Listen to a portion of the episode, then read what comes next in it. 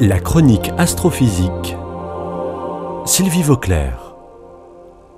Dans mon enfance, lorsqu'on était malade, on disait qu'on avait attrapé un microbe. Le nom de microbe a été inventé à la fin du XIXe siècle par un chirurgien, le docteur Cédillo. Micro veut dire très petit, et le B final est pour bios, la vie, le vivant. Microbe est une réduction de microbiotique et signifie donc petite vie microscopique. À présent, on sait que les maladies peuvent être provoquées de plusieurs manières très différentes. Ça peut être dû à une attaque de bactéries nocives ou à une attaque de virus. Ce n'est pas du tout la même chose. Les bactéries sont de minuscules êtres vivants unicellulaires. La vie sur Terre a sans doute commencé sous forme de bactéries. Et lorsqu'on cherche de la vie extraterrestre, on s'attend plus à ce qu'elle soit sous forme de bactéries que sous forme d'êtres évolués. Nous vivons en permanence avec des bactéries. Certaines sont très bénéfiques pour nous, en particulier celles qui se trouvent dans notre appareil digestif et nos intestins. Il paraît que nous avons tous environ 2 kilos de bactéries en nous. C'est énorme.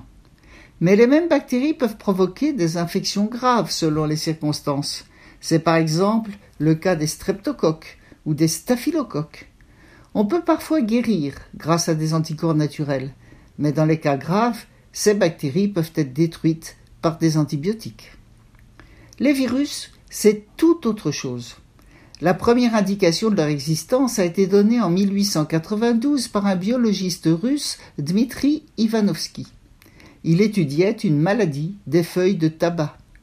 Après avoir filtré un extrait de feuilles malades avec un filtre retenant les bactéries, il a eu la surprise de découvrir que ce qui restait était encore infectieux c'est que si les bactéries mesurent environ un micromètre, les virus, eux, sont beaucoup plus petits.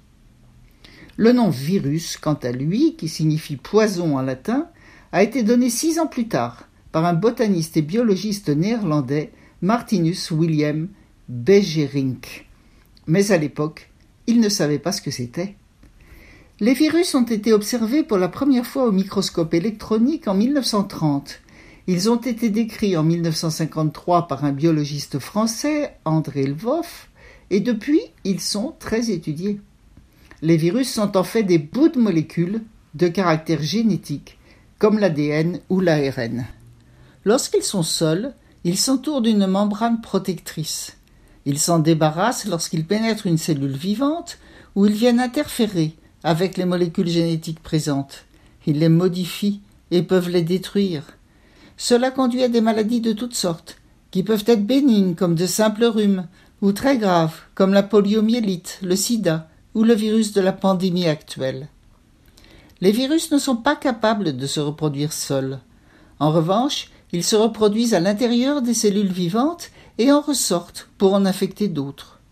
Ils sont intermédiaires entre le vivant et le non-vivant, et ils étaient présents dès les origines de la vie sur la Terre. Espérons que nous allons bientôt nous débarrasser de celui-ci.